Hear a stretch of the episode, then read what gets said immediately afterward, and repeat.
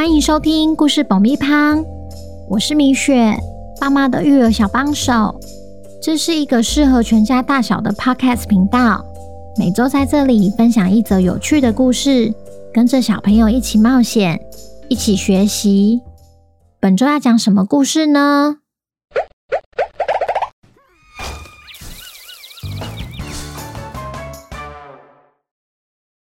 听故事前，请先订阅故事爆米胖的频道，这样每周就能准时收听精彩的故事哦。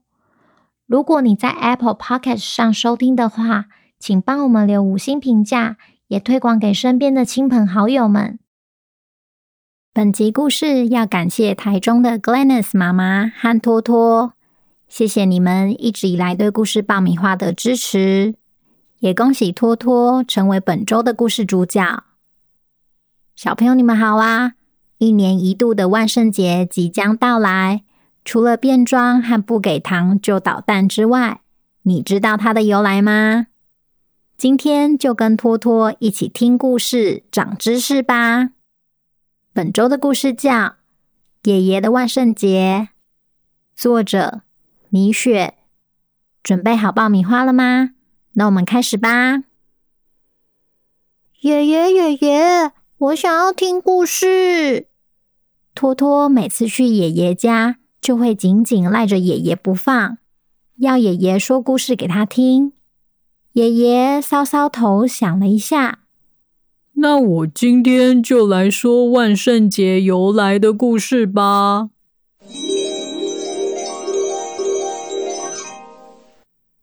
在好久好久以前，大约是三千年前。有个名叫凯尔特的民族，固定每年会在十一月一日那天，热热闹闹的迎接新年的到来。凯尔特人会在桌上摆满各式各样的食物、果汁、饮料和点心。除了庆祝这一年的大丰收之外，也意味着温暖的夏天即将结束。他们必须吃饱一点，储存能量，准备迎接寒冷又阴暗的冬天。就在新年的前一晚，十月三十一日的晚上，村民们发现村里到处都有小精灵出没。有些小精灵只是想回来看看思念的家人朋友，而有些……却只想趁机捣蛋作乱，让村民们感到不堪其扰，决定要想出一个对策来治治这些坏坏小精灵。他们想到了一个好点子，决定要在每年的十月三十一日举办一个叫萨温的节庆。萨温指的是夏天结束的意思。每到萨温节那晚，村民广场中央会点上萤火，每个人穿上奇装异服，甚至打扮成小精灵的模样，手里再拿着火把。他们相信这样就能吓跑存心作怪的小精灵。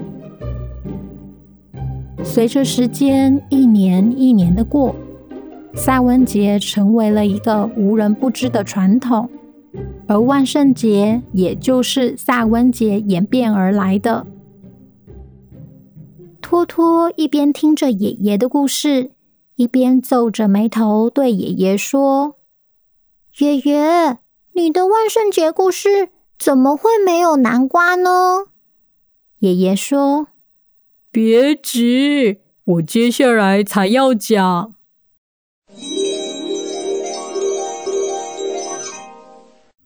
有一年，凯尔特人的后代搭着船，举家迁移来到名叫美国的新大陆。美国除了有一望无际的土地，还有许多他们不曾看过的新鲜事，南瓜就是其中一个。他们发现，南瓜可以长得好大，里面还是空心的，比起大头菜或马铃薯。更适合拿来雕刻。托托问爷爷：“南瓜不好吃吗？为什么要拿来雕刻？”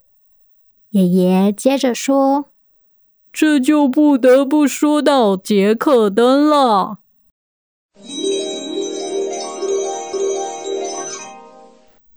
据说啊，当时有一个名叫杰克的男生，很小气又爱捉弄人。有一天，他邀请小恶魔跟他共度晚餐，最后结账时，杰克不但不愿意付钱，还说服小恶魔变身成为金币来支付晚餐钱。但奸诈狡猾的杰克担心小恶魔会来找他麻烦，于是他就把金币和十字架一起放入他的口袋里，使得小恶魔无法再次变身。情急之下，小恶魔只好求饶杰克释放他，杰克最后答应了，但前提是小恶魔必须遵守一个条件，就是接下来这一年都不能来找他。